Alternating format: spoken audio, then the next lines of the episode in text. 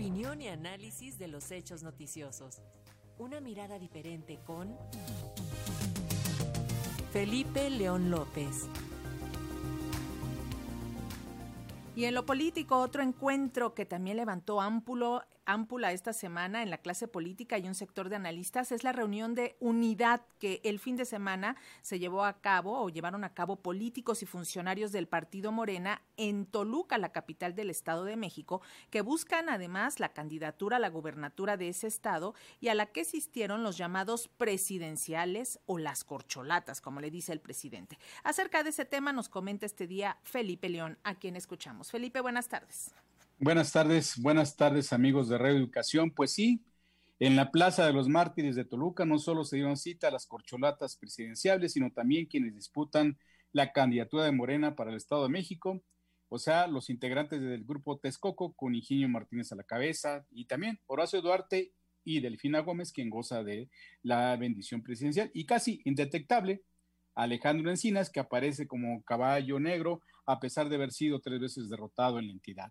Y bueno, vamos a ver si en la tierra del chorizo, pues desde la semana pasada también eh, se empiezan a mover las cosas, pero no en, no en, la, el Estado de México, no, sino en la ciudad, este, la, Ciudad de México, a partir del llamado que hizo Claudia Sheinbaum a crear eh, grupos seccionales en toda la, entidad, toda la entidad eh, sobre todo en aquellas delegaciones donde el, el partido Morena fue derrotado, ¿no?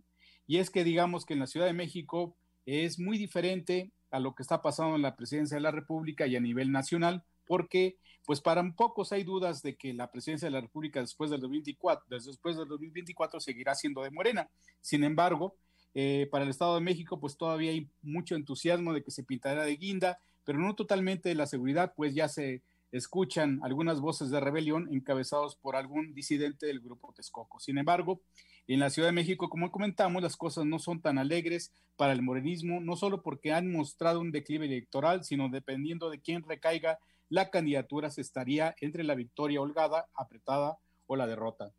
Esta situación entusiasmó a los partidos opositores y sus dirigentes. Ahí tenemos algunos alcaldes electos emocionados haciendo su luchita para sobresalir, como la panista Lía Limón del Álvaro Obregón, con el espaldarazo del calderonismo y muy buenos patrocinadores la monrealista Sandra Cuevas, ahora inhabilitada, de la, de la estrategia delegación Cuauhtémoc, quien tiene muchos reflectores gracias a la ofensiva oficial y al vejeranismo que no la dejan trabajar en paz. Sin embargo, también está la de Tlalpan, este, la experredista Alfa González y la cara del Prisma con eh, Adrián Rubalcaba en Coajimalpa, que es el último ovación que tienen prácticamente en la capital y prácticamente en toda la región. Claro, también hay legisladores federales como la panista perredista Xochitl Galvez, quien tiene estructura y simpatías tanto en los sectores populares como en las zonas de mayor nivel socioeconómico. Y bueno, no dejan de encuestar también a Margarita Zavala, quien carga con la sombra de la derrota de su México libre y el juicio cotidiano contra su familia por el legado del sexenio de Felipe Calderón. Tan difícil está la actual circunstancia para Morena en la capital del país que el pasado 8 de junio en el Teatro Metropolitan de la Ciudad de México Claudio Sheinbaum convocó a la estructura principal de Morena, a organizaciones sociales y simpatizantes morenistas, a salir a las calles, formar comités seccionales y tocar casa por casa, porque nadie sobra, sino que todos faltan para recuperar el territorio que perdieron en las elecciones del 2021.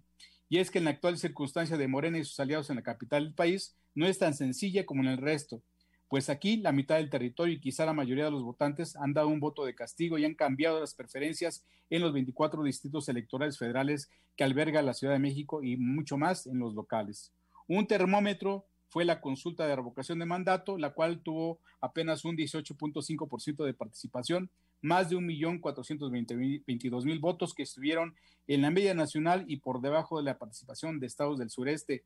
Más aún, la Ciudad de México estuvo entre las entidades donde más se votó a favor de la revocación de mandato con el 10.36%, apenas por debajo de estados adversos a la 4T como Nuevo León, como Jalisco, Aguascalientes. Y bueno, en el distrito 15 de la Ciudad de México, la alcaldía Benito Juárez alcanzó el máximo de 17.35 a favor de que el presidente tuviera que ser revocado de su mandato.